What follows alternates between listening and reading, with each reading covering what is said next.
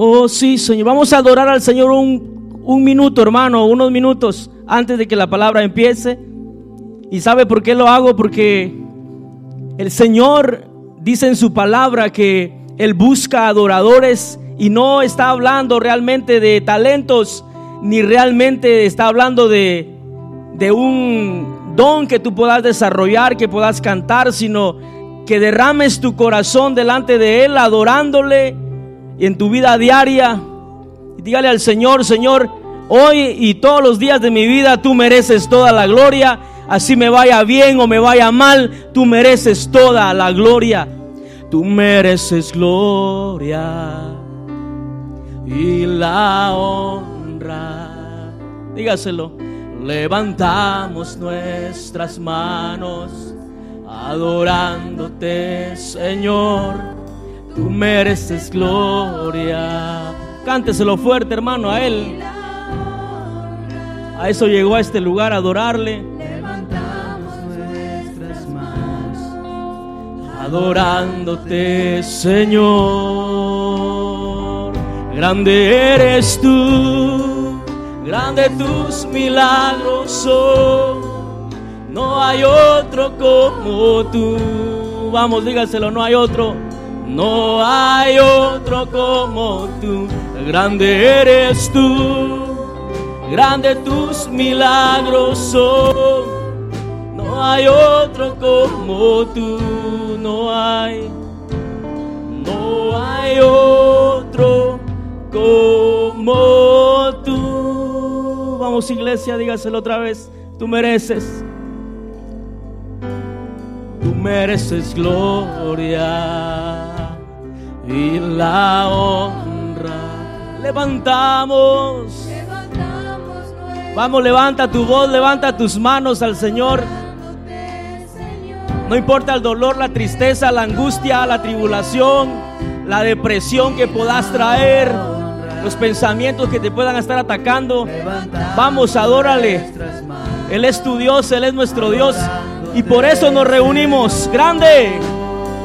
Grande eres tú. Grande tus milagros. como tú. Oh, no hay otro como tú. Grande eres tú, grande tus milagros. No hay otro como tú. No hay, no lo hay, no hay otro como tú. Grande eres tú, Grandes tus milagros son. no hay otro, No hay otro como tú. no hay otro como tú. Como solamente tu iglesia dice lo grande, grande eres tú. Oh sí, Señor. Oh, no hay otro. Vamos, levanta tu adoración, díselo. Grande tus milagros. No hay otro. Oh, no hay otro. No hay otro como tú. Grande eres tú. Sí, Señor. No hay otro como tú. No hay otro como tú.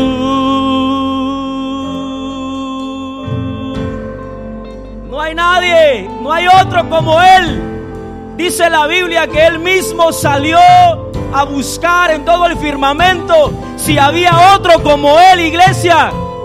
Siéntete afortunado, dichoso, porque tenés a un Dios todopoderoso. No tenés a un Dios cualquiera. No tenés a un papá cualquiera, tenés al Dios del universo, al dueño de todo, al que no se le pierde nada de control. Él es digno. Grande eres tú. Vamos, no importa lo que estés sintiendo o pensando en tu interior, Él merece la gloria. Grande, grande tus milagros son. No hay otro. Oh, no hay otro como tú. Déselo fuerte a Él, un aplauso al Rey de Reyes y Señor de Señores. Aleluya, tome su lugar y dígale, Señor, gracias por tu presencia aquí.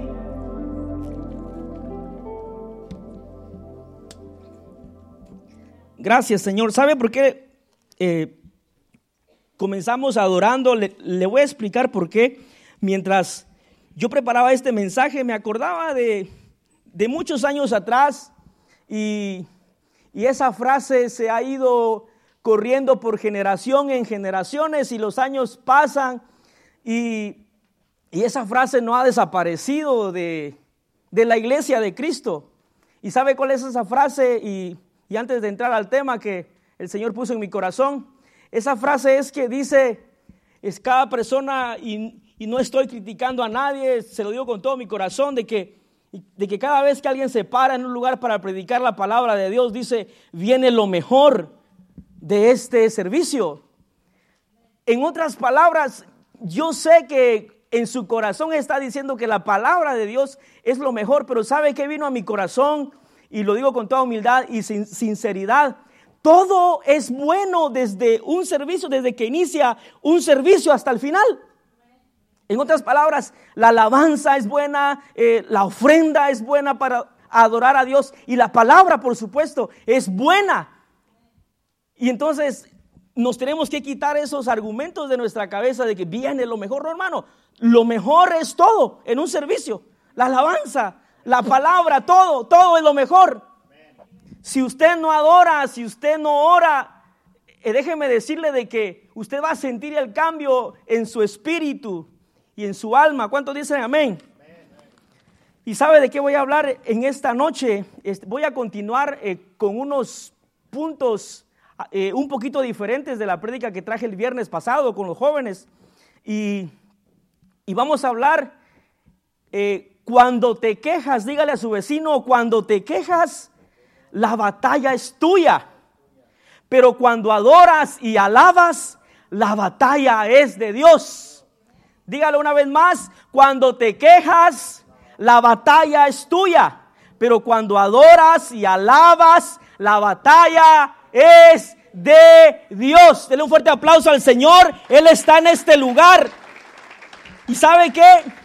Y por eso comencé adorando, porque en realidad, hermano, allá en el cielo un día cuando usted llegue a ver, a ver quién de nosotros ganamos, ¿verdad? Si la muerte nos sorprende o el Señor viene, pero allá, hermano, todo esa alabanza, toda esa adoración. Yo quiero que vaya rapidito antes de, de poner el, el, el, versículo, el capítulo de lo, de lo cual vamos a desarrollar. Yo quiero que vaya rapidito para que usted vea de que Aquí en la palabra de Dios está lo que necesitamos, hermano, para, para seguir caminando en este caminar cristiano. Aquí está. Aquí está el tesoro, hermano, y que muchas veces seamos conscientes de que lo hemos descuidado. Aquí está, ya conmigo, aquí está. Juan 5:39, vea qué es lo que dice ahí. Juan 5:39, hermano. Eh, quise traer estos pasajes bíblicos para que usted vea de que vamos a hablar de una historia verídica que pasó en la Biblia. Y no solamente es una historia, porque es una historia que nos deja saber que tomemos ejemplo de ello. Y dice la Biblia, escudriñad, ¿qué dice? Las escrituras, porque a vosotros, ¿qué dice? Os parece, oiga, que en ellas tenéis la vida eterna. ¿En dónde está la vida eterna, hermano? En las escrituras. Y dice, y ellas son las que dan testimonio de mí, dice Jesús. Vea, un pequeño pasaje prácticamente, me atrevo a decir, de que resume todo, desde Génesis hasta Apocalipsis, que ahí está, hermano, la vida eterna. Y no solamente con leerlo, hermano, el problema de nosotros los cristianos evangélicos es de que el caminar en esta palabra nos cuesta, dígale a su vecino, nos cuesta. Pero dice la Biblia que por eso mandó al consolador su Santo Espíritu. Y quiero que vaya rapidito a Primera de Corintios 10, del 1 al 13. Vamos a, a ir rapidito para que usted vea de que todo lo que está en la Biblia, dígale a su vecino, todo lo que está en la Biblia está como ejemplo para que hagamos lo bueno y no hagamos lo malo que algunas personas hicieron. Y dice la Biblia, está hablando Pablo, dice, porque no quiero, hermanos, mire, no quiero, hermanos, que ignoréis que nuestros padres, todos que dice, estuvieron bajo la nube y todos pasaron el mar. Diga conmigo, nube. La nube, hermano, definitivamente usted y yo hemos aprendido que es la gloria de Dios.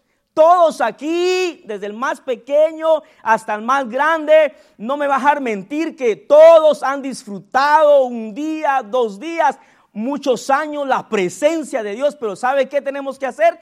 No, no vamos a hacer esto. Mire, dice que todos estuvieron bajo la nube y todos pasaron el mar. Eso fue glorioso, hermano. Eso fue glorioso. Yo no sé con cuál situación estás luchando en esta noche. Yo tengo la mía, tú tienes la tuya, pero ¿sabes qué? Hay un poder sobrenatural que nos va a ayudar y nos sigue ayudando a salir de la situación en la cual estamos. Y dice, y todos pasaron el mar. Diga conmigo, pasaron. El siguiente, vea, y todos en Moisés fueron bautizados en la nube y en el mar. El siguiente. Y todos comieron, vea, el mismo alimento espiritual. El siguiente, por favor.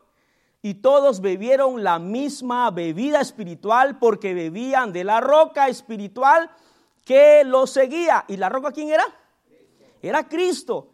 El 5, por favor, dice, pero de los demás de ellos, dice, oiga, pero de lo pero de los más de ellos dice, no se agradó Dios, por la cual, vea, pasaron la nube, iban con la nube, pasaron el mar, postrados, dice, se quedaron postrados en el desierto.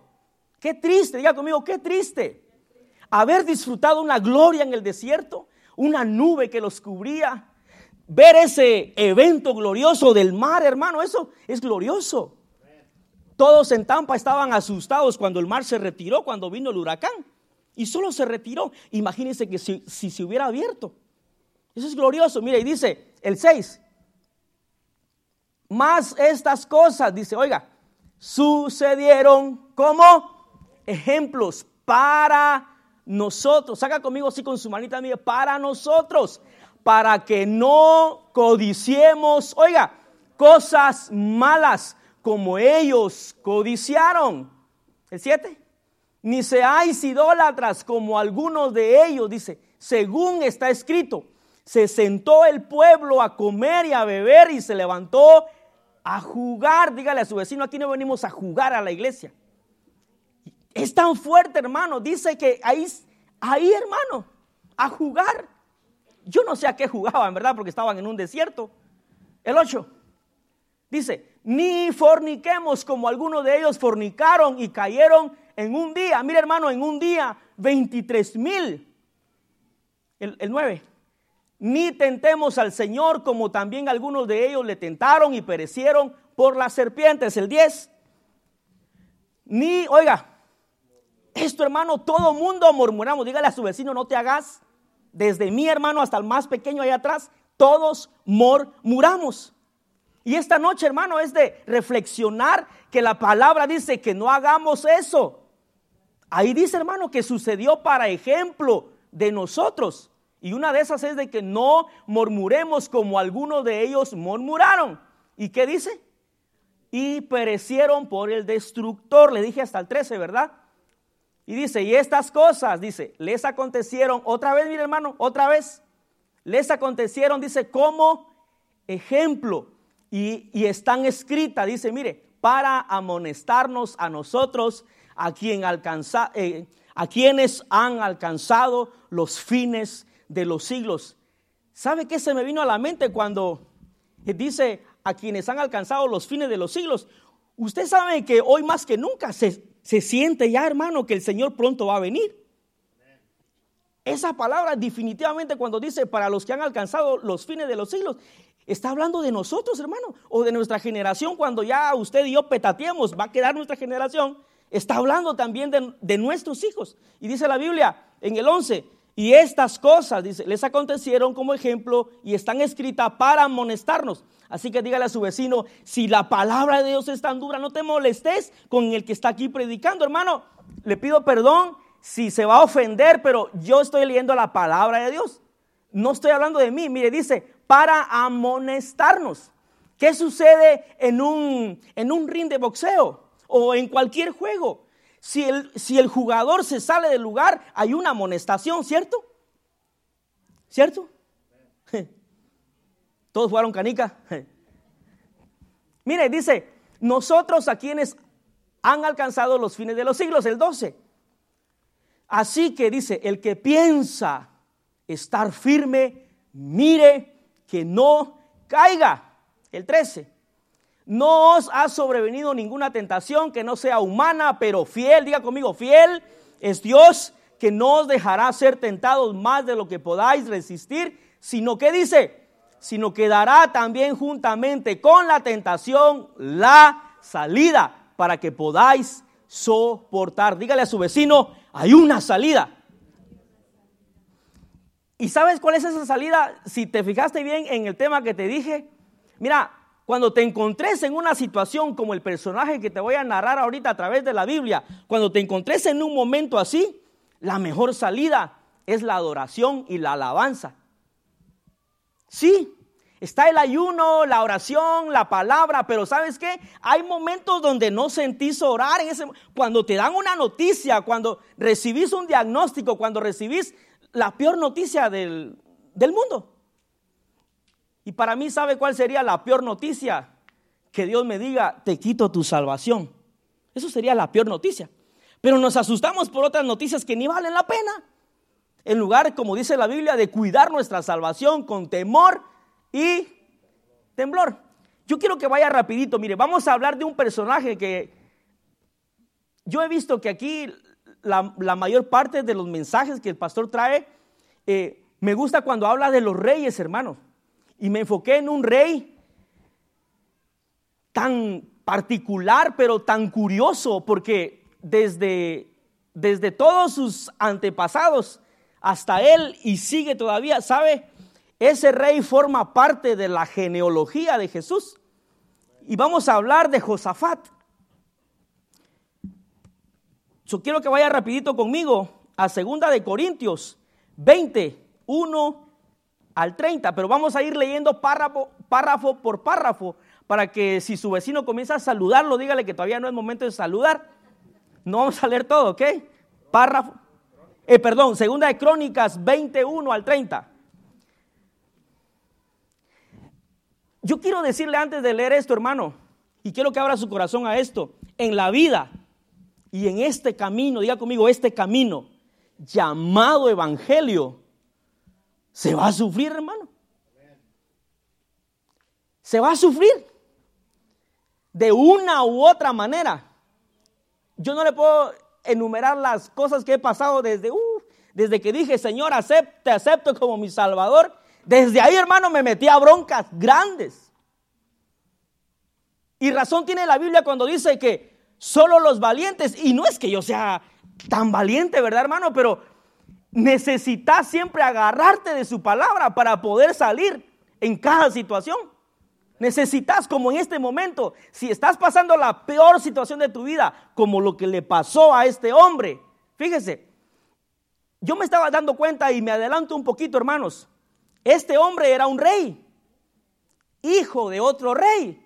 Y todos los reyes, ¿verdad, pastor? Venían, eh, si el papá se moría, el hijo tomaba el trono y así. Y lo que me llamó la atención de que su papá, eh, Asa, y este hombre pertenecen a la genealogía de Jesús. Si usted va a Mateo 1, ahí los mira. Y el rey Asa y Josafat pertenecieron, o sea, vienen siendo familia de Jesús. Yo me ponía a pensar cuando yo leía eso, hermano, y, comencé a leer Mateo que pertenecían a la genealogía, o sea, la misma sangre, pues. Eh, por ejemplo, Marvin es Fuentes. Yo soy Marvin Salazar. El tipo de sangre de él es otro. No le pregunto cuál es el mío porque no me lo sé. si le pregunto a usted, va a decir H no sé qué, va. O A positivo, quién sabe qué. Pero sabe, lo curioso es de que este hombre viene siendo familia de Jesús. Y lo curioso también es de que yo me ponía a pensar, ¿por qué este rey, siendo hijo de otro rey y sabiendo que su, abuelo, su tatarabuelo y su papá se fajaban, hermano, cuando habían guerras, todos los reyes en ese entonces no andaban con cuentos, hermano. Cuando decían salir a pelear, aunque sea con los pantalones temblando, pero ahí iban a pelear. Eh, una de esas cosas es cuando le pasó a este Gedeón. Gedeón comenzó a pedir un montón de señales para saber si Dios estaba con él. Y así nos pasa a nosotros. Y, este hombre no le temblaron los pantalones, pero se comenzó a quejar. Por eso le puse a esta prédica, cuando te quejas, la batalla es tuya, pero cuando alabas y adorás, la batalla es de Dios. O sea, te enfocas en alabarle, te enfocas en adorarle. Y, y ¿sabes qué va a hacer él? Tomar tus batallas. Vení para acá, cáncer, de lo que sea, hermano. Todo, frustración, ansiedad, depresión, lo que estés pasando, vení para acá. Y comienza Él a darte la salida. Pero estamos dando vuelta como el pueblo de Israel todo el tiempo, porque teniendo las armas que Él nos ha dado, y usted se va a dar cuenta eh, conforme vayamos desarrollando estos versículos, usted se va a dar cuenta que estaba tan fácil, pero este comenzó a darle un montón de, de excusas, digamos, y comenzó a quejarse delante de Dios. Entonces, ¿sabe hermano? Este hombre era hijo de un rey. Y le pregunta a usted, ¿usted es hijo de un rey? Entonces, ¿por qué teme cuando vienen las situaciones difíciles? Yo me decía a mí, no hay diferencia. Yo también soy hijo del rey de reyes. Pero cuando viene una situación, hermano, nos truenan los huesos. No nos alcanzan los dedos de las manos para, ¿qué voy a hacer? ¿Cómo voy a salir? ¿Cómo le hago? Estoy en esto, estoy... La salida perfecta, diga conmigo, la salida perfecta es adorar y alabar. Y se acabó. Y de ahí Dios le va a comenzar a iluminar a usted. Ah, no, pero ¿sabe qué hacemos nosotros? Nadie se llama aquí Juan, ¿verdad? ¿No? Como Juan por su casa, Señor, estoy en, depresión, en enfermedad. Me acuesto. Tú me tienes que dar la salida. No, levántate. ¿Sabe qué pasó conmigo? Los que sabían o los que saben, cuando yo estaba en esa onda de que no podía dormir, hermano, tu vara y tu callado, aunque no podía levantarme, tu vara y tu callado, y cuando ya sentía, estaba ahí, hermano. Una experiencia increíble, tu vara y tu callado me infundirán aliento. Ah, no, pero todos los que sabemos que somos hijos de un rey, y cuando nos dan una mala noticia o estamos pasando el desierto espiritual, no hacemos nada.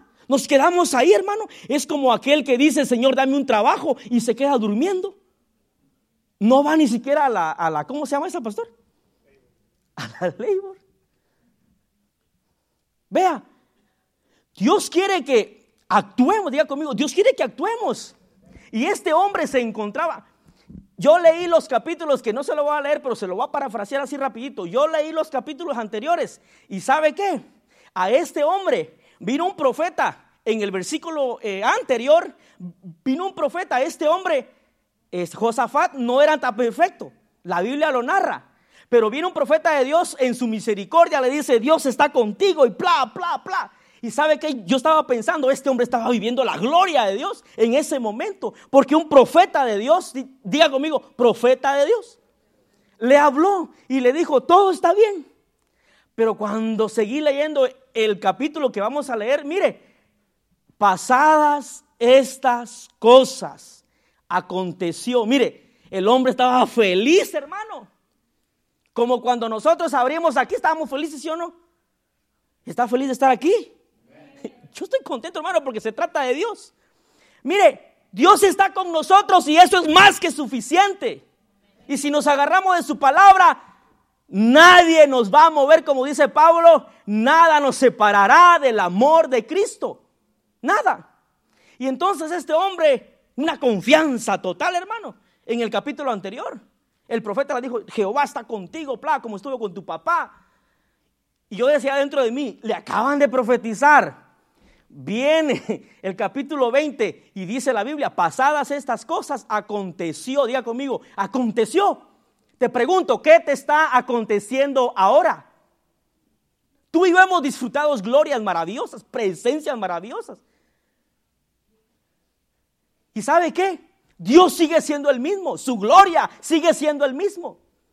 Y le leí cuando dice que aquí encontramos la vida eterna, lo que estás necesitando está aquí y en lo que vas a hacer, adorar y alabar. Y ahí va a estar tu salida. Hacerlo una, dos, tres veces hasta que el Señor diga, ya, aquí está la salida. Y leamos mejor, dice, aconteció que los hijos de Moab y de Amón, dice, y con ellos otros, los amonitas, vinieron, mire, contra Josafat a la guerra. El hombre, yo me imagino que venía contento de haber recibido una profecía gloriosa. Dios está conmigo. Yo pienso que estaba cantando, Jehová es mi guerrero. Oh, cuando de repente vinieron a darle una noticia. El siguiente, por favor. Y dice, y acudieron algunos, mire, y dieron aviso a Josafat diciendo, contra ti, dice, viene una gran multitud del otro lado del mar y de Siria. Y aquí dice, están, dice, en Hasesón Tamar, que es, dice, en Gadí. ¿Sabe qué venía? Una multitud a matarlo. Diga conmigo, a matarlo. El que dio la noticia no dijo, este viene a matar al pueblo. No, hermano. Y por eso yo entiendo al pastor. Mire, aunque usted y yo pensemos que nuestros pastores no hacen nada, con el hecho de estar al frente, son los primeros de recibir el trancazo, hermano. Y nuestro deber, ¿sabe qué es? Levantar las manos en oración y decirle, Señor, ayúdalos. Porque el diablo primero va a venir con el que está al frente. Y usted y yo los acabamos. Y no debe ser así.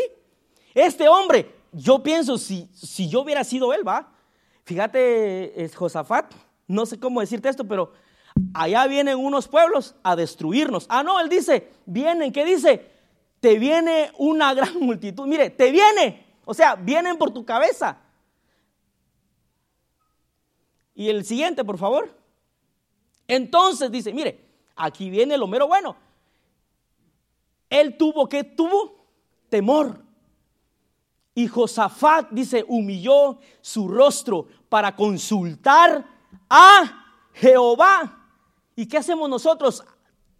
Después consultamos a Jehová y primero consultamos a un montón. Y como dice el americano, de people. Debemos de consultar a Jehová primero cuando estemos siendo encerrados en cualquier situación de la vida. Y dice la Biblia, hizo pregonar ayuno a todo Judá. Diga conmigo, el ayuno es bueno. Pero ¿sabe qué es lo malo? Y te voy a decir porque desde niño, hermano, desde niño a mí me, enseñaron a ayunar.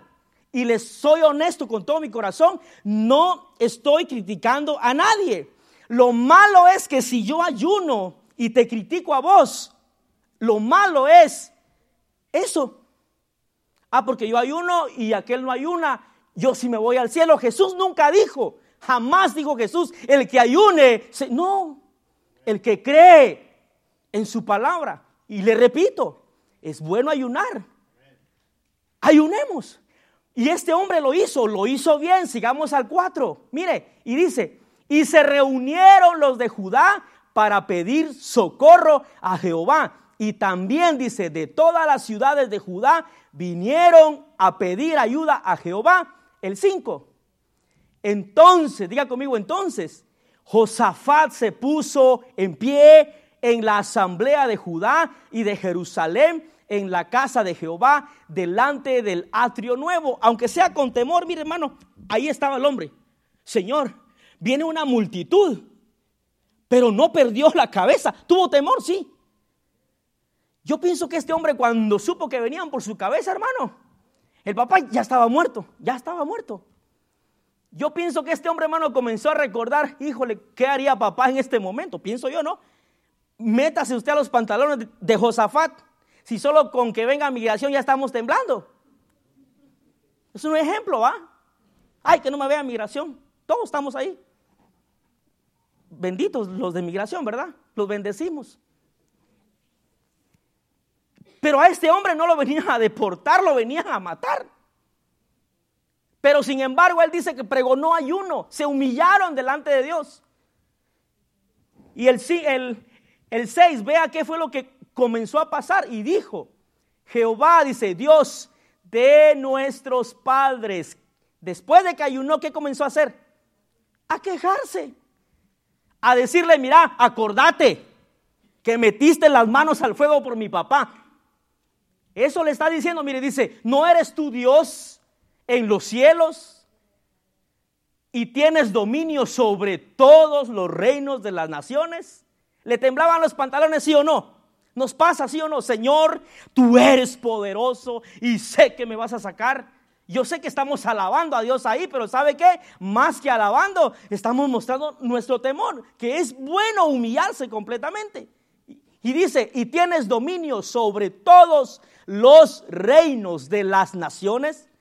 No está en tu mano tal fuerza y poder que no hay quien te resista.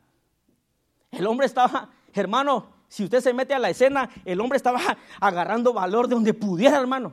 Le ha pasado que cuando le dicen a usted, lo ven abatido en la, peor situación, en la peor enfermedad, le dicen a uno, agarra fuerza de donde no hay. Mejor que nos digan, agarremos fuerza de Dios. Es lo mejor. Yo dije esa frase, hermano, y a partir de hoy creo que la voy a corregir. Agarra fuerza de donde no hay. Y si usted lo ve, tiene sentido, porque dice que Dios da las fuerzas donde no hay ninguna. Estaba escuchando a alguien, hermano, y, es, hermano, le pido un favor de verdad con todo mi corazón, no lo quiero ofender. Es mi hermano, hermano, lea por lo menos un capítulo de la Biblia diario, aunque no sea lo, que a usted le gusta. ¿Y sabe por qué? Porque estaban entrevistando a alguien cristiano en un canal y dice, como dice la Biblia, y mencionó un dicho del mundo. La Biblia no dice eso. Lea, hermano, lea algo que por lo menos de eso se va a acordar. Como alguien dijo una vez, hace años, estábamos en una reunión de oración y se paró al frente el Señor, dice que, y me mostró esto y lo otro. Y pero como dice la Biblia, camarón que se duerme, no hermano, no está ahí. No está en la Biblia. Perdone esa. Dice, no está en tu mano tal fuerza y poder este rey, hermano, ¿sabe? Era rey de Judá. Usted ha escuchado esa alabanza que dice, león de la tribu de Judá. Le pregunto, ¿sabe por qué hicieron ese canto y por qué dicen león de la tribu de Judá? Y usted y yo la cantamos. Porque el logotipo o el símbolo, ¿verdad, Pastor Carlos? Según dicen que era en la bandera de esa tribu, porque el pueblo estaba dividido en tribus. Y la tribu esa de Judá tenían a un león y se llamaba Judá. Vea, no es Judas, Judá. Es Judá. Y entonces este hombre era el rey de Judá. Le tocaba defender a ese pueblo, a como diera lugar. Y entonces se comenzó a presentar ante Dios. El 7, vea esto. Este hombre se está quejando con Dios y le dice, Dios nuestro, no echaste tú y comienza a reclamarle a Dios, hermano. ¿Y qué leímos anteriormente? Dice que la Biblia y todo lo que fue escrito es para ejemplo de nosotros.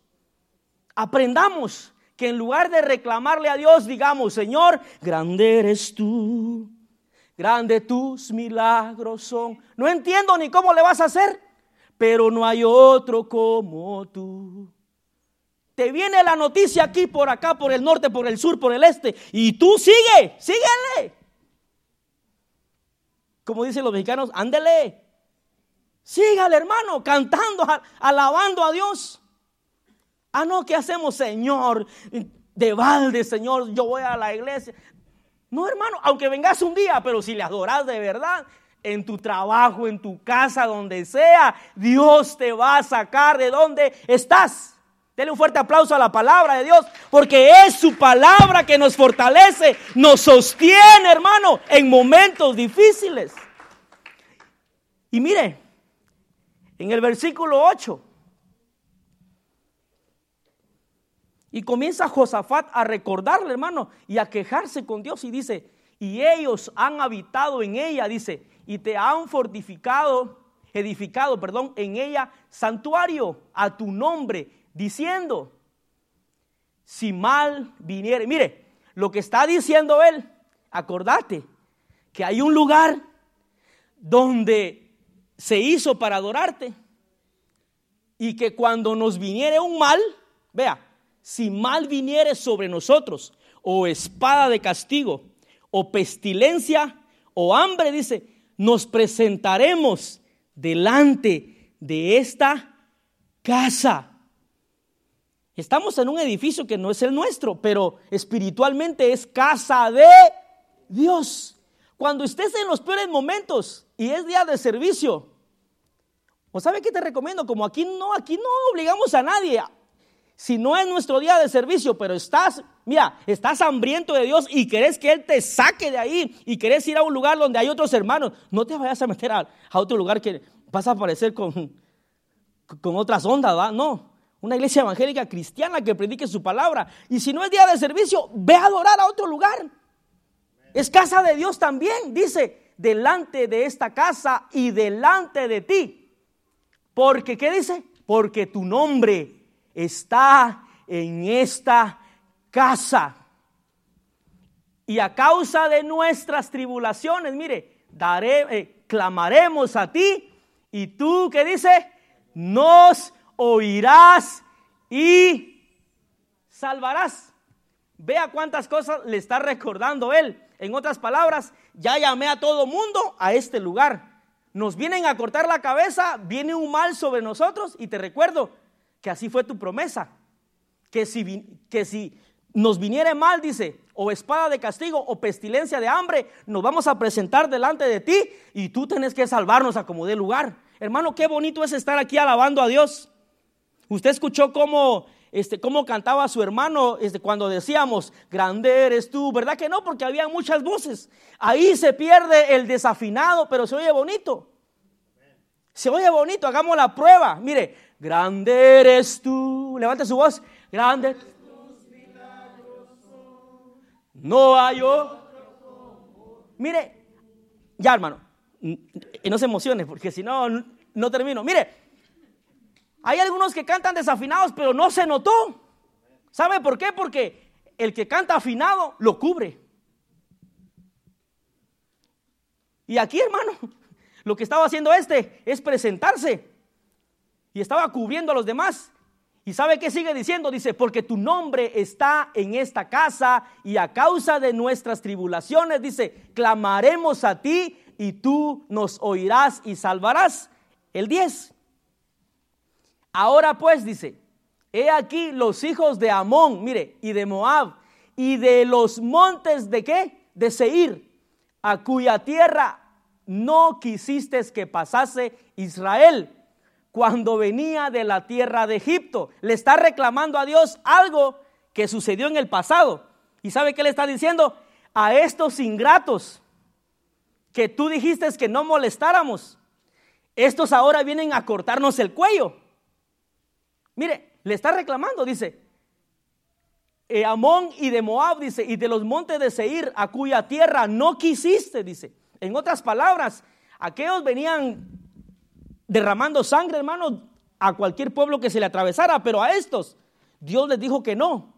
Dice, a cuya tierra no quisiste que pasase Israel cuando venía de la tierra de Egipto, sino que se apartase de ellos y no, mire, y no los destruyese. El 11. He aquí dice, ellos nos dan el pago. En otras palabras, nos vienen a, matar y nosotros ni siquiera le hicimos nada, viniendo, dice, o arrojarnos, dice, de la heredad que tú nos diste, hermano. La salvación que Dios nos ha dado es nuestra heredad. Los hijos que Dios te ha dado, dice la Biblia, que son herencia de Jehová. No permitas que el enemigo venga y te arrebate tu salvación, te arrebate tu familia, tus hijos, son tu heredad. Y este hombre le está diciendo a Dios, nuestros enemigos vienen a arrebatarnos, dice, lo que tú nos diste en posesión. El 12. Oh Dios nuestro, dice, no los juzgarás tú, porque, ¿qué dice? En nosotros no hay, ¿qué? ¿Se ha sentido usted algún día así, hermano? Sin fuerzas, completamente sin fuerzas espirituales. Ahí está un hombre, mire. Aparte de que estaba saliendo de un ayuno, hermano, estaba temblando, estaba con temor. A veces el temor invade nuestras vidas. Un diagnóstico o la noticia en, tu familia, lo que sea, hermano, viene a invadir tus emociones, viene a invadir tu mente, viene a invadir tu corazón. Hay batallas espirituales que pasamos, hay batallas mentales que pasamos. ¿Y sabes cómo la, vamos a vencer? Adorando y alabando a Dios. Usted lo va a ver en este momento cuando el versículo 13, por favor, dice, y todo Judá, mire, todo el pueblo estaba en pie delante de Jehová. ¿Con sus qué, hermano? Con sus, dígalo fuerte, con sus niños y sus mujeres y sus hijos. Todos, hermano, todos. Cuando viene el enemigo a afectar tu familia o afectar un ministerio, si te pega a ti, que son la cabeza, en tu familia, aunque tus hijos no estén metidos todos en el rollo, se lo digo porque lo pasé anteriormente con mi familia. El diablo venía a mover el matrimonio de mis papás, todo se movía, hermano, todo. En otras palabras, hermano, tenemos la salida si nos acercamos a Dios todos los días. Tenemos la salida si nos humillamos como este hombre. Y todo Judá estaba en pie delante de Jehová con sus niños y sus mujeres y sus hijos. El 14. Y estaba ahí, dice, Jaasiel, hijo de Zacarías. Mire, siempre hay uno, diga conmigo, siempre hay uno. Mientras el rey allá estaba, reclámele y reclámele a Dios. Había uno, hermano. Tengo que oír la voz de Dios. La tengo que oír. La tengo que oír de una u otra manera. Mire, y estaba allí, ahí en esa reunión, en esa multitud. Había uno. Jaasiel dice, hijo de Zacarías, hijos, hijo de Benanía, hijo de Jehiel, hijo de Matanías, levita de los hijos de Asaf, sobre el cual que vino el Espíritu de Jehová. dígale a su hermano, tú eres ese uno. A donde quiera que vayas, a donde quiera que estés, usted y yo somos ese uno. Debemos de ser ese uno. Que cuando tu hermano está pasando en tribulación, dile, en lugar de, de decirle agarrar fuerza de donde no lo hay, comienza a orar por él y dile, Señor, dame una palabra dame una palabra. Y es lo que menos hacemos, hermano. Y hacemos lo que los versículos pasados decía. Comenzamos a murmurar, ese ya está grande, mm, mm, no entiende, yo ya le dije. No, hermano, este hombre siendo rey y haber visto a su papá ganar batallas fuertes, este hombre, Josafat, se está quejando, pero había uno ahí de toda la multitud tratando de escuchar la voz de Dios y dice que vino el Espíritu de Jehová en medio de la reunión. Hermano, si en medio de la adoración a usted le da por llorar, forget it del tiempo, hermano. Si usted siente el poder de Dios, olvídese de los protocolos. Ah, es que ya llegó. le va a causar risa lo que le voy a decir. Sí tenemos un tiempo aquí, pero ¿sabe qué? Cuando estamos ahí, hermano, en esa línea de adoración, hermano. Yo quisiera que usted se metiera en lo que yo estoy sintiendo, pero cada uno, su adoración es personal. Y estoy ahí, hermano, tratando de cumplir el tiempo, pero hay una presencia de Dios que a veces me hace seguir. Y yo quisiera que usted se metiera, ¿sabe por qué? Porque este hombre en lugar de estar escuchando a su jefe, a su líder, este estaba atento, hermano. ¿Dónde está tu presencia, Señor? Tu presencia necesitamos ahora. Y dice la Biblia, el Espíritu de Jehová en medio de la reunión. No vino sobre todos. No vino sobre todos, vino sobre uno. Y yo quisiera que esta noche usted se fuera con ese corazón abierto a la presencia de Dios, que usted sea ese uno, que cuando el enemigo venga a esta casa o cuando el enemigo vaya a afectar su casa, que usted sea ese uno, que el, Espíritu de Dios llegue a su casa y le diga, mira, esto está mal, debes de hablar. Y vino el Espíritu de, de Jehová en medio de la reunión. Y entonces yo quisiera que usted, hermano, siguiera. ¿Y sabe por qué hacemos eso de que ahora la iglesia, no crea que es una como algo así como que ya agarramos de, oh, ahora viene la iglesia. No, hermano, le decimos porque a veces abrimos un ojo así, mira, así, este hermano está como que no ha entrado en la onda. Entonces cuando decimos iglesia, ya le toca a usted, pues. Es como que su turno va. Sí, nosotros somos los, los que aquí, hermanos, eh, los animamos a alabar a Dios, pero usted también ahí. Este lugar con escalones no tiene nada que ver. Yo valgo lo mismo que usted vale. ¿Sí o no? Entonces, hermano, dice que a este uno era un, un adorador, era un levita, y sobre el cual vino el Espíritu de Jehová. Y mire qué pasó. El, el siguiente. Esto es lo que me emociona, mire hermano. Dice, y dijo, mire, en otras palabras, el, el Josafat allá, Señor, acuérdate de que mi papá y que tenemos que estar aquí. Y, y, y aquel pobre estaba, tu presencia, Señor, tu presencia. Necesitamos tu presencia. Y pum, el Espíritu de Jehová. Y dijo, oíd Judá. En otras palabras, hermano, no dice la Biblia que pidió permiso, pero está el hombre bajo la unción de Dios y dice, oíd Judá, todo, y vosotros moradores de Jerusalén, y tú, rey Josafat, dice, Jehová os dice así, no, ¿qué dice hermano? No temáis y ni os amedrentéis delante de esta multitud, ¿tan qué? Tan grande, porque no es vuestra la guerra, sino de quién? De Dios. Dele un fuerte aplauso a Dios, porque su guerra, mi guerra, es de Dios. Pero necesitamos oír al Espíritu Santo. En la iglesia de Cristo necesitamos ese uno. Y usted puede ser ese uno. Lo que sucede es que nos enfocamos más en lo nuestro. Josafat se estaba enfocando. ¿En qué momento le iba a caer la flecha, hermano?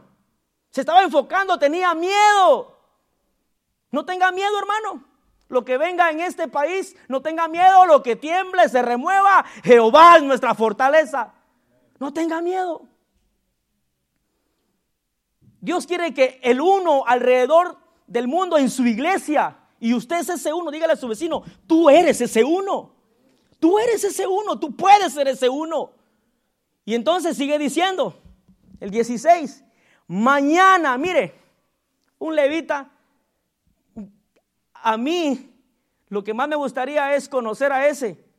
Me imagino que antes, como no comían carne como nosotros, estaba bien skinny, bien flacuchento aquel, va, me lo imagino. Y estaban en un ayuno. Dice, mañana, mire, aquel habló con autoridad, hermano. A no le importó cuánta gente era. A veces a ti te importa, ay, es que ya me dijeron que va a salir así, es que ya me dijeron que va a acontecer así, que si yo hago esto y pego un paso mal, hasta aquí se acabó. No, no, no, hermano, no es lo que tú pensás, es lo que Dios va a hacer por ti, pero déjalo que lo haga. Dice, mañana, dice, descenderéis contra ellos.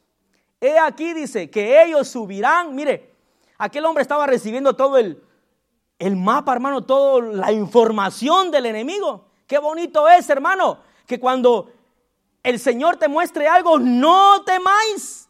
Si el Señor te habla a tu, a tu espíritu, a tu corazón, y sabes que es Dios. Porque si hay profetas de verdad, hermano, si hay profetas de verdad hoy en día. Cuando sabes que es de Dios, no tengas miedo. Si es de Dios, va a pasar. Y si Dios te está diciendo algo para que nosotros como cuerpo de Cristo tengamos nuestros ojos espirituales abiertos y comencemos a hacer algo para que el enemigo no gane ventaja, vení con el pastor y hablar y decirle, mira, mire, esto y esto me mostró el Señor. Pero tampoco venga a decir profecías de pizza, ¿va? Que ayer se acostó bien lleno y, y de tan lleno que estaba, su sangre va quería respirar y comenzó a... Se ha pasado, hermano. Se lo digo. Hace años, yo no sé qué hora son, pastor, porque ese reloj no pasa de ahí, fíjese, y yo contento porque no pasa, pero ya se le acabó la pila, creo yo. Ay, ya vamos a llegar, hermano. Yo no siento el tiempo, hermano. Ok, vamos a continuar. Mañana dice, descenderéis contra ellos. He aquí que ellos subirán por la cuesta de Cis. Mire, ese uno recibió la información del enemigo. ¿Y qué hacemos nosotros? No hacemos nada muchas veces. El enemigo derrumbando nuestro ministerio, el enemigo derrumbando nuestros sueños, el enemigo derrumbando nuestras familias, el enemigo haciendo desastre y no hacemos nada. El Espíritu de Dios te está hablando, claro que sí, pero no lo puedes escuchar porque hay muchas voces. El temor, la ansiedad, la frustración, deudas, enfermedad, etcétera. Todo. Nos enfocamos más en, en lo secular muchas veces. Y el enemigo sigue avanzando, sigue avanzando. Pero si hacemos lo que este hombre hizo, mire, escuchar la voz de Dios, podés descubrir cómo viene el enemigo. Y dice, y los hallaréis. Mire, le está dando todo al chivo. ¿Cuántos saben qué es chivo? En Guatemala, un chivo es que si usted va a hacer un examen, le paso en una hoja que tiene que contestar. ¿Sí? Le está pasando la información, está copiando. Este hombre está copiando la información del cielo. Dice Dios que así va a venir el enemigo junto al arroyo, dice, antes del desierto, mire todo, nada que GPS, no, no, no, le está diciendo todo a través del Espíritu. Dice, antes del desierto de Jeruel, el 17, no habrá, diga conmigo, no habrá, para que peleéis, dice, vosotros en este caso, paraos, mire, estad qué? Quietos pero eso quieto, hermano, no es como que los enemigos vienen, como Dios está conmigo, me como una hamburguesa mientras el enemigo viene. No, esos estaban confiando en Dios, creyendo en Dios. Y dice, estad quietos y ved la salvación de Jehová con vosotros, dice. Oh Judá y Jerusalén, no temáis contra ellos, porque Jehová, que dice, estará con vosotros. En la alabanza, hermano, como le dije la otra vez, en la alabanza, hermano, no hay demonio que se venga a resistir, hermano. No hay nada, absolutamente nada. ¿Y sabe por qué? Porque yo lo comprobé. Me estaba acordando, hermano, de que una vez que una prima mía se endemonió hace años. Yo tenía 16 años. Y hermano, yo miraba que algunas personas bajo la presencia de Dios venían y les, los ungían con aceite y, sucedía algo sorprendente, hermano. Dios se manifestaba ahí. Pero esa vez me encontraba solo, hermano, en la casa de mis tíos. Y una prima se, endemonió completamente, fue poseída. Y hermano, yo le di duro, hermano, sal fuera, que no sé qué, espíritu de no sé quién, le mencioné todos los espíritus de los vecinos y no salía. ¿Y sabe qué comencé a hacer? Sentí un impulso de Dios un impulso fuerte. Ahora sé que es de Dios y leyendo esta historia me confirma que es de Dios. ¿Y sabe qué hice? Canté. Agarré a mi prima. Me estaba doliendo como familiar. Eso es lo peor cuando, cuando el poseído es un familiar. El diablo gana tus emociones. Ay, pobrecito, lo está matando. No, hermano, es ahí donde agarras valor. Ah, suéltala. Es mi familia. Y entonces, hermano, vengo, yo la agarro y comencé, ¿sabe cuál comencé a cantar? A Dios, porque sentí el impulso. La canción de Aleluya. Aleluya. Gloria, aleluya. No me dejó cantar completa la canción el demonio desgraciado, hermano. Salió. ¿Y sabe por qué? Porque comencé a adorar a Dios. Y solo, ¡pum!, se fue.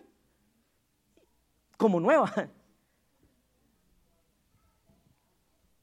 Y entonces dice la Biblia que este hombre recibió lo que tenían que hacer y dice, oh Judá y Jerusalén, no temáis ni desmayéis. Este es nuestro problema. El Señor ya está por darnos la victoria y desmayamos.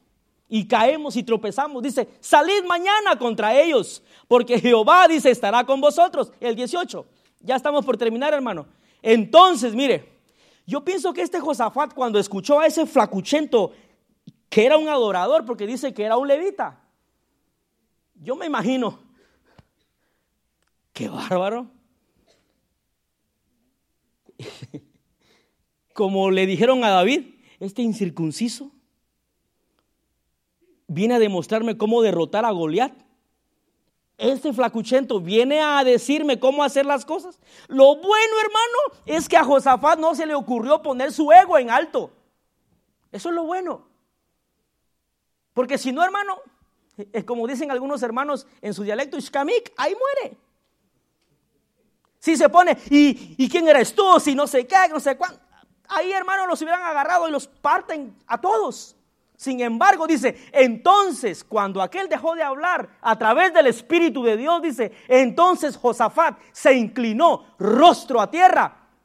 Esa es nuestra posición cuando te encontrás en una batalla, en todo tiempo, hermano. Y asimismo dice, todo Judá y los moradores de Jerusalén se postraron delante de Jehová. Y mira hermano, ¿por qué le puse el tema? Cuando te quejas, la batalla es tuya.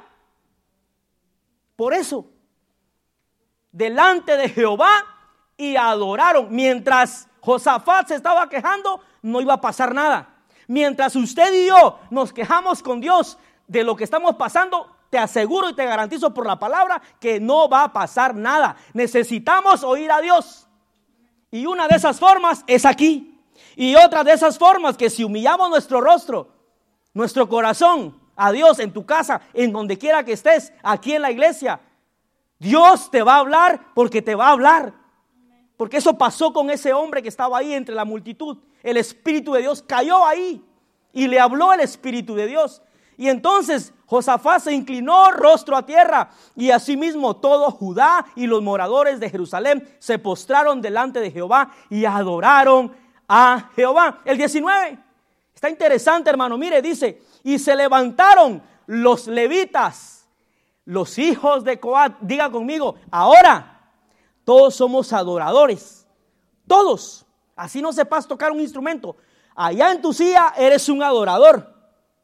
Y tu deber es cantarle, adorarle a Dios. Y, entonces, como Él es nuestro Padre, viene y nos saca de la tribulación, de la angustia. Y dice, y se levantaron los levitas de los hijos de Coat y de los hijos de Coré. ¿Para qué, hermano? Para alabar. Por eso le decimos, hermano, y nos desgargantamos aquí. Alabe a Dios. Alabe a Dios. Para alabar a Jehová, el Dios de Israel. ¿Con qué? Con fuerte y alta voz. A mí se me hace que esos, esos cuates, hermano, eran de México, ¿ah? Porque usted ha oído eh, a un mariachi. Eso no anda con cuentos, hermano. Hasta se arquean así, mire. Para soltar el aire y cantar con todo. Y nosotros, Jehová es mi guerrero. Oh, Viene un demonio grandote contra tu familia. Y la manera en que adoramos, y lo digo por mi mano porque a veces pasa. ¿Estás cansado? Es que la gran trancaseada, hermano, usted no sabe. Claro que sé porque trabajo también. Pero aunque te duela todo. Hay un canto por ahí que es supuestamente de un hermano cristiano que dice que hay una hermana en la iglesia que cuando dicen petición, ella pasa. Es un canto, búsquelo. La hermana Borlotes. Y que cuando dicen petición, la hermana pasa. Que me duele aquí, que aquí, que allá, que acá, y que ahora aquí, y que se pasó aquí. En otras palabras, el que hizo el canto está explicando de que en lugar de quejarnos, alabemos a Dios.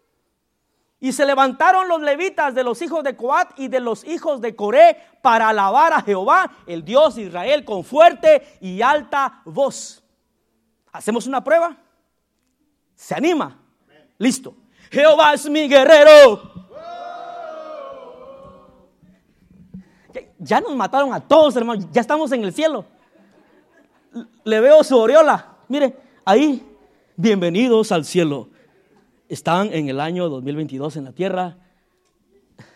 Por misericordia entrarán, pero no dijeron oh, que les iba a dar la victoria. ¿Se acuerda usted cuando Israel dio las siete vueltas? Que de hecho, hermano, el, el canto está mal escrito. Sí, pastor, está mal escrito porque dice, los israelitas dieron siete vueltas y son trece, hermano, cuente y va a haber trece, porque eh, dieron una cada día, ¿cierto, pastor? Y al sexto día dieron otras siete. ¿Y cuánto es en total? Oh, catorce. Este es el uno que necesitamos. No, son trece, Marvin. O catorce. Está en discusión, pastor. Usted lo averigua. Vea. Pero qué bueno, ¿va? porque yo por años canté ese canto, hermano, cuando me decían, le toca el privilegio al hermano Marvin. Allá, pues allá cuando yo era niño. Ese estaba, y los israelitas dieron siete vueltas alrededor de los muros de Jericó. ¿Y qué hicieron, hermano? ¿Y qué hicieron? ¿Ah? Gritaron. Un grito de guerra. Ya estamos, hermano, en, en los mil años, hermano, ya con Cristo? ¿Se da cuenta que hay poder en la alabanza? ¿Se da cuenta, hermano, de que es un arma tan poderosa que si tú y yo la usamos en lugar de la queja, dígale a su vecino, subile el volumen a tu adoración y a tu alabanza y bajale el volumen a tu queja, por favor, si querés salir de eso. Se lo digo por experiencia, hermano. Cuando usted está en lo peor, alabe, adore. Y me cuenta. Pero no solo ese día, siga, continúe. Que aunque sea, hermano, lágrimas o mocos, pero usted va a tener la victoria. Usted va a tener la victoria, se lo aseguro. Y el 20, hermano, dice la palabra. Y cuando se levantaron por la mañana, y terminamos, dice, y cuando se levantaron por la mañana, salieron al desierto. ¿De qué? De Tecoa. Y mientras ellos salían, Josafat, estando de pie, dijo, oídme y moradores de Jerusalén, creed. Ahora sí, hermano, mire, ahí sí, hermano. Dijo, ahora sí, estoy listo. ¿Le ha pasado? Cuando usted ve la victoria, yo sabía, Señor, yo sabía. Pero mientras está usted así, mire, Señor, ¿cuándo? ¿En qué momento me hace la salida? me desespero. O sea, pastor, aquí dice que el Señor, pero no pasa. Pero ahora sí, mire, Josafat está, hermano, bien así. Estando en pie, dijo, oídme Judá y moradores de Jerusalén, creed en Jehová vuestro Dios. Lo mismo le, digo a usted, hermano, esta noche, crea en Jehová vuestro Dios y estaréis, ¿qué? Seguros. Creed a sus profetas, dice, y seréis prosperados. El 21, vamos al 21. Y ha habido, dice, consejo con el pueblo, dice, puso algunos. Mire, esto me encanta, hermano. La otra vez yo le dije a usted que lo iba a dejar tranquilo, ¿verdad? Pero me retracto, hermano, lo hago aquí públicamente, me retracto. Este hombre sabía que anteriormente sabían que en la alabanza y en los gritos de guerra estaba la victoria. En levantar las voces estaba la victoria. Y lo voy a seguir molestando, hermano. Ah, no, no, no. Animando. ¿Ok? A que usted levante su voz. Dice, y ha habido consejo con el pueblo. Puso algunos que cantasen y alabasen a Jehová vestidos de ornamentos sagrados, mientras salía la gente armada y dice, y que dijesen, glorificad a Jehová, porque su misericordia es para siempre. El 22, y termino. Y cuando, mire, esta parte está gloriosa, hermano. Yo que usted ya estuviera de pie porque aparte que ya es tarde y no se quiere ir, está bien. Dice, y cuando comenzaron a entonar cantos de alabanza, mira hermano, todo el panorama comenzó a cambiar. Todo comenzó a cambiar, hermano.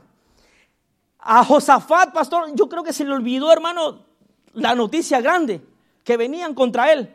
Y dice, y cuando comenzaron a entonar cantos de alabanza, Jehová puso contra los hijos de Amón. Mire qué pasó. Eh, de Moab y del monte de Seir, dice, las emboscadas de ellos mismos que venían contra Judá y se mataron unos a los otros. Eso es lo que Dios quiere que sepas hoy, que mientras alabas, mientras adoras, el enemigo no va a tener otra cosa que confundirse y agarrarse él ahí mismo. Demonio de cáncer, de enfermedad, se va a tener que desgarrar él mismo. Porque ha encontrado una iglesia que alaba y que adora a Dios. Ahí está el secreto, hermano. Bajémosle el volumen a nuestra queja y subámosle el volumen a nuestra alabanza. Mire, cuando venía esta gran multitud, y ahora te digo, lo que estés pasando no importa, levanta tu alabanza a Dios ahí en tu cuarto, en tu habitación. Cuando comenzaron a entonar cantos de alabanza, Jehová puso, mira, esto va a suceder cuando tú y yo alabamos a Dios contra los hijos de Amón, de Moab y del monte de Seir, las emboscadas de ellos mismos que venían contra Judá y se mataron los unos a los otros. El 23 porque los hijos de Amón y Moab se levantaron contra los del monte de Seir para matarlos y destruirlos. Y cuando, mire, hubiesen acabado con los del monte de Seir, dice, cada cual ayudó a la destrucción de su compañero, el 24. Y luego que vino Judá a la torre del desierto, dice, miraron, mire, no metieron las manos, no metieron las manos, solo cantaron Solo cantaron, solo levantaron su voz. Y después de eso, de que vieron que se mataron entre ellos mismos los enemigos, dice, luego vino a la torre del desierto, miraron la multitud y he aquí dice, yacían ellos en tierra muertos, pues ninguno había escapado. ¿No le parece eso glorioso? Que su Dios, solamente nuestro Dios, con una alabanza, con una adoración, el enemigo mismo se va a confundir y no va a tener otra cosa que hacer más que matarse el mismo. La situación que estés pasando, alaba, adora y entonces la batalla viene a ser de Dios. Yo me imagino al Padre allá en el cielo. Esto era lo que yo quería, que me adoraran, que me alabaran, porque ahora sí la batalla es mía. Es tiempo de soltar la batalla que estás pasando. ¿Y cómo? Dejemos la queja, la murmuración, como decía el versículo anterior, dejemos todo eso y hagamos lo que este hombre hizo. Puso al pueblo a cantar y esta noche vamos a terminar adorando. Levante su voz como nunca y dígale, Señor, te dejo mi batalla en esta noche. Te voy a adorar, la batalla es tuya. Voy a parar mi queja, voy a parar mi murmuración.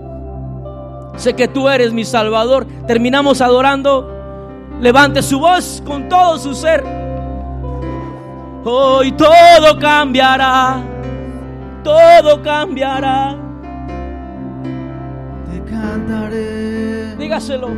con el corazón Y las fuerzas. y las fuerzas Vamos, hermano. me darás.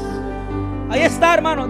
Dile. Te cantaré Oh, con el corazón Y las fuerzas tú me darás.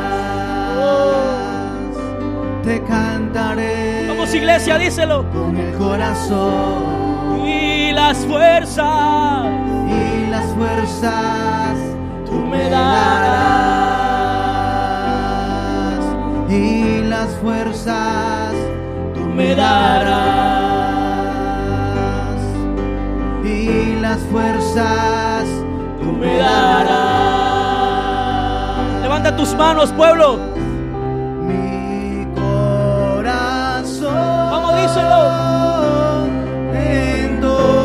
entonará Aquí hay más de uno, iglesia. Levante fuerte su voz. Oh, cuán grande es oh, cuán grande.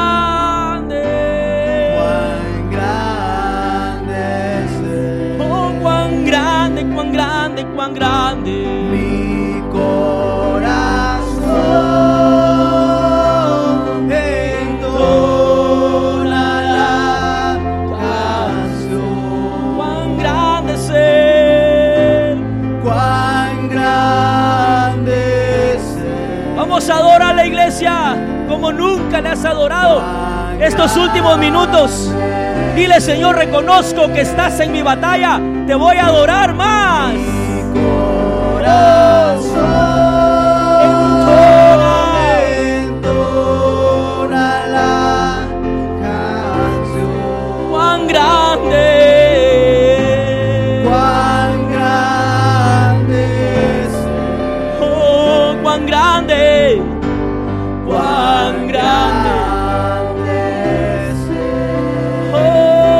más, dile mi corazón.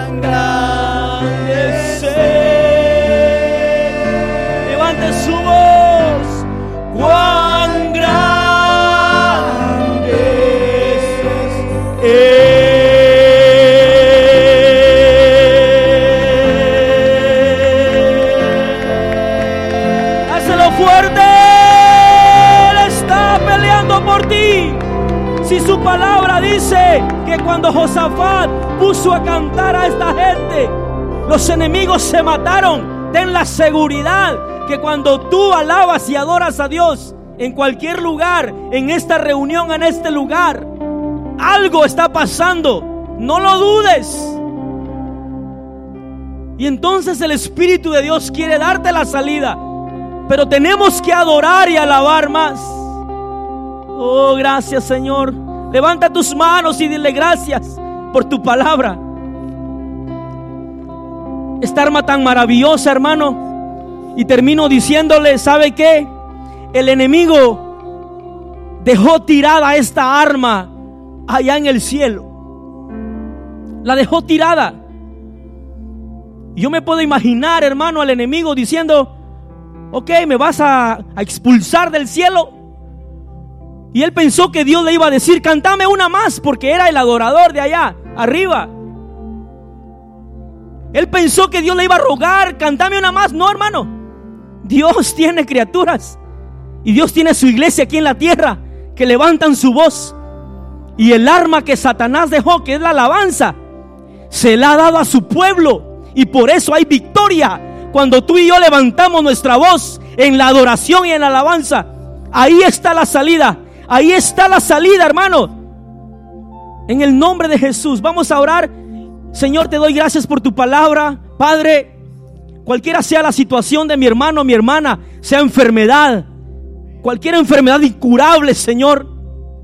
En medio de la alabanza y la adoración, sé que han pasado cosas maravillosas y seguirán pasando, Señor. Ayuda a tu pueblo a entender esta palabra, Señor.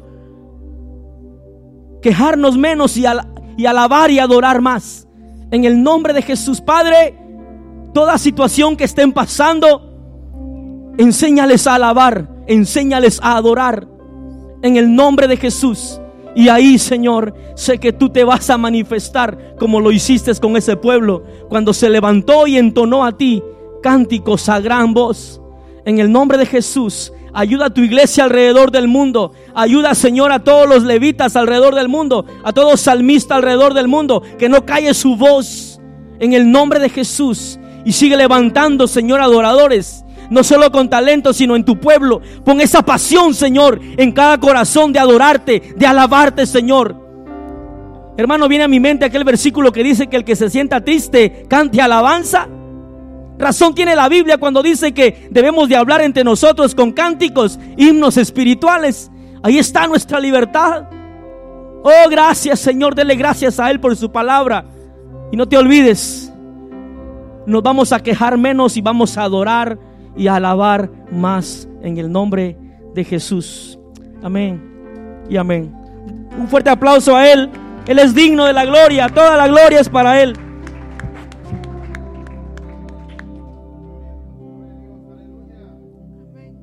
Amén. ¿Cuántos dicen amén? En la alabanza, en la adoración está la victoria, hermanos. Una vez en una ocasión yo tuve esa experiencia también. Cuando Jennifer, ¿verdad? nuestra hija, íbamos de camino a Colorado y en un pueblito ahí que apenas íbamos a agarrar un freeway. Ahí se nos puso grave. Y mientras ella estaba allí en esa situación grave de enfermedad que la atacó, nosotros nos acordamos de que Dios habita en medio de la alabanza de su pueblo y empezamos a cantar unas alabanzas, unos coritos que nos habíamos aprendido porque habíamos empezado apenas a congregarnos. Y ahí, hermanos, Dios nos dio la salida en esa situación difícil, en un highway allá en, Nuevo México, creo fue. Y vimos cómo Dios nos dio la salida, estando en esa situación difícil. Con dolor en nuestro corazón, nosotros cantábamos alabanzas y nuestra hija ahí muriéndose. Pero dijimos, el Señor nos dice que cantemos en medio, de la, prueba, de la lucha, y Dios nos dará la victoria.